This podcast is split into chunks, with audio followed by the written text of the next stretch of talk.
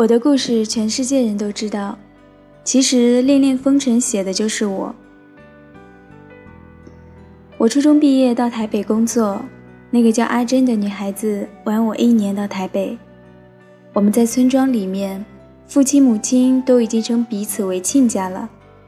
那个女孩就是你跟她讲什么，她都相信你的，很典型的台湾女孩子，住在山上，不晓得外面。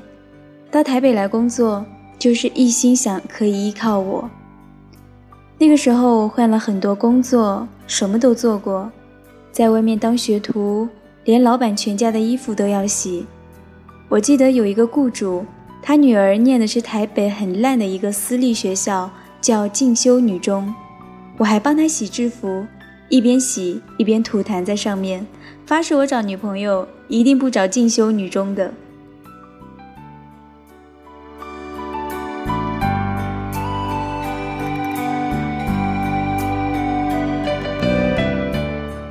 带我去当兵，他买了一千多个信封，然后写上他的地址，贴上邮票。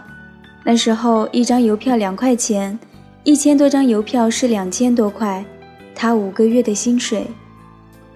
那天晚上我本来要走，后来就陪着他写。他最后大概很累了，因为第二天还要上班，是在餐饮店工作，卖肉粽汤圆，我就帮他写。最后他睡着了，我就拿个小棉被帮他盖起来。写到第二天起来，我写完了，就把信封捆好带去当兵。最后侯孝贤拍了我们一起写封信，其他的他就删掉了，因为觉得太煽情了，而且没有人相信。我扛着一千多个信封去当兵，去金门要坐船，宪兵检查说。你以为金门没邮局吗？我在金门的最后时间里，他就跟别人结婚了。那个时候很生气，很想回来问为什么。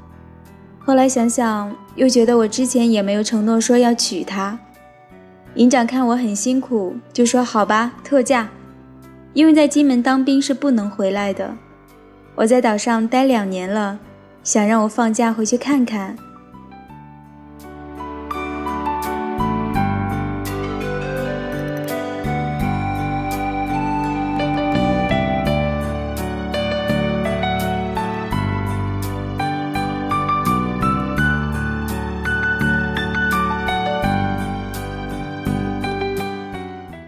打包行李的时候，我说我回去要拿刺刀刺死他什么的，乱讲一通。勤务兵很紧张，跑去跟营长讲。结果我到港口的时候，宪兵不让我登船，说营长取消了你的假。我回来气得要死。后来想算了，他既然都成了别人的太太，又能改变什么呢？可是当时很痛苦，之后开始写小说，开始投稿。我妹妹那个时候念国中，很可爱。我经常跟她聊天，就讲我在台北那时候，每天晚上要去帮阿珍收店，然后两个人就拿着肉粽去北门打秋千，两人坐在秋千上看最后一班夜车过去了，然后我再回去，就讲这些细节给我妹妹听。有一天叫她帮我寄个小说投稿，她就把我原来的名字吴文清涂掉。写了念真，就这样寄出去了，登出来就是这样。那个时候，阿珍大概在报纸上辗转看到了这篇文章，他就打电话到我公司来找我。他不敢打电话问他们家里人，找到我就讲东讲西，偶尔讲到他在报纸上看到我写的小说，知道是我写的。他说：“你不要用那个名字，我看到很难过。”后来我打电话跟报社讲，你不要用那个名字了，因为我还有几篇稿子在那边。他说大家都知道你叫念真了，你再改很麻烦呀。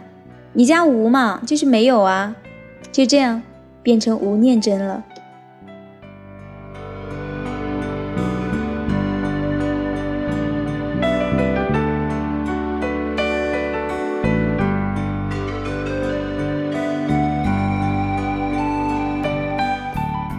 完全没有想到这会造成以后恋爱的困难，没想到它会变成婚姻的障碍。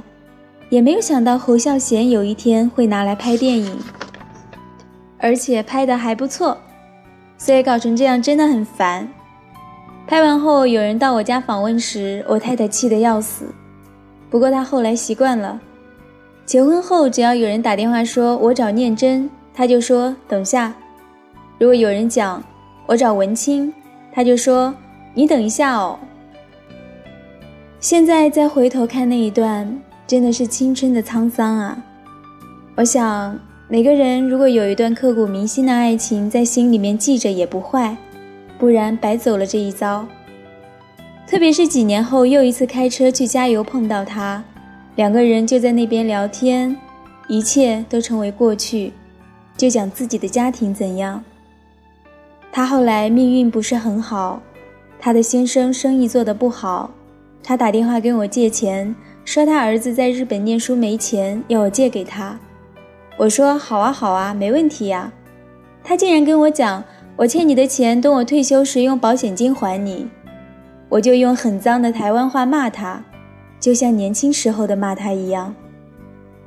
后来就是这样，好几次帮他渡过难关。有一次我们一起去参加一个婚礼，人家知道我们的事，说怎样？现在看到阿珍会不会心脏咚咚咚？我说不会啊。我现在看到她，心里想还好没和他结婚。人家问为什么？你怎么这么讲？我说我这样辗转发现旁边睡了一只大象，我会觉得很可怕。他后来变得很胖，因为很熟悉，所以很亲近，可以开这种玩笑。一切都已经成为过去。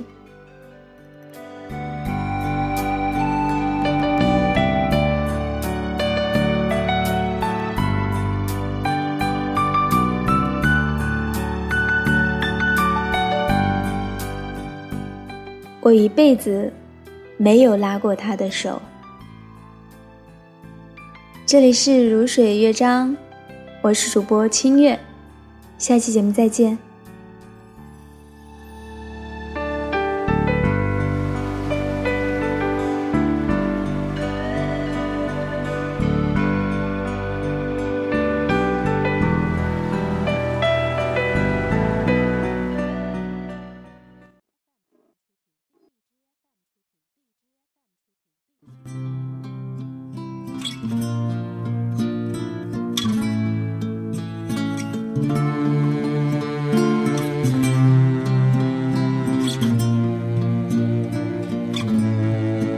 我来唱一首歌古老的那首歌我轻轻的唱你慢慢的喝是否你